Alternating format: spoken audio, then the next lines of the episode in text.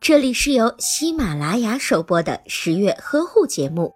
十月呵护帮助孕妈妈们摆脱孕期中的各种烦恼。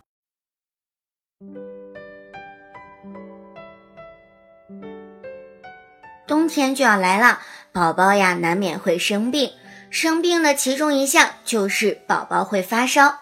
今天十月君要科普的是万恶而低级的捂热综合症。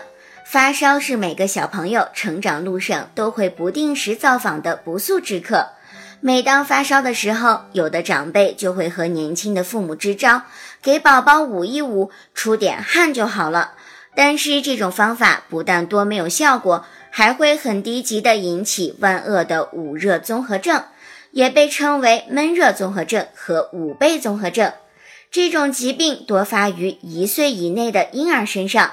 由于过度的保暖或者是捂闷，例如裹棉被而导致的一种常见疾病，一般患儿会出现发热、大汗、脱水、缺氧、抽搐、昏迷等症状，严重的还会引发多脏器功能衰竭、残滞，甚至是死亡。婴儿捂热综合症患病儿死亡率比较高，后遗症也比较严重。那么，为什么会有捂汗能退烧的说法呢？因为往往大人发烧的时候出完汗，烧就退了，所以很多人会认为是出汗治好了发烧，却不知道出汗是机体自发的一种降温方式。但是婴儿的体温调节机能尚未完全发育，加上汗腺并不发达，所以加衣服、盖被子往往是越捂越热。加之小宝宝的活动能力比较弱，无法挣脱捂热的环境，表达能力也是有限的，很难引起家长的注意。所以，当家长发现宝宝有异常的时候，情况已经很严重了，后果不堪设想。十月君需要提醒大家，宝宝发烧的时候不要捂汗，不要迷信偏方，请参考科学的护理方法。不要慌，也不要怕，今天就来教宝妈们如何护理发烧的宝宝。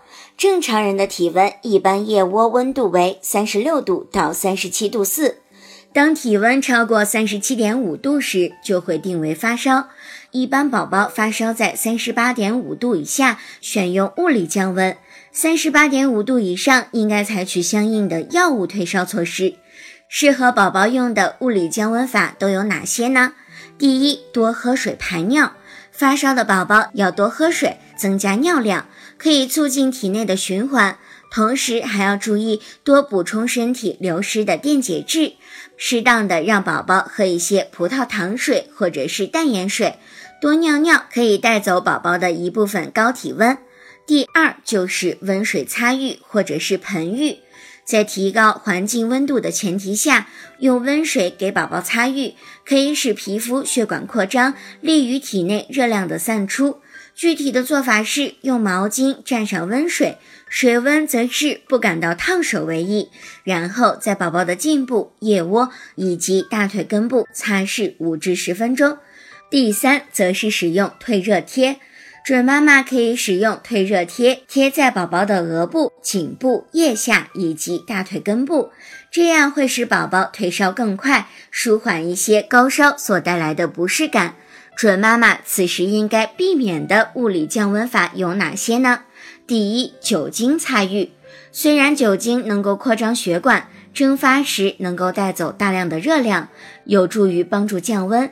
但是小孩子的皮肤比较娇嫩，一旦家长没有把握好酒精的浓度，很容易对宝宝造成损伤，并且皮肤可能会吸收酒精，进入到宝宝体内后，也存在着一定的健康隐患。建议家长不要自行给宝宝采用酒精擦浴的方法。第二，则是冷带冰敷。成年人有自我意识，可以掌握冰袋的冷敷温度，因此用冰袋冷敷是可以的。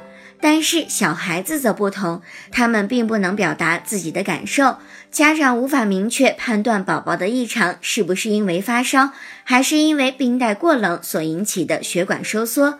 所以，自制冰袋给宝宝使用时更需要慎重。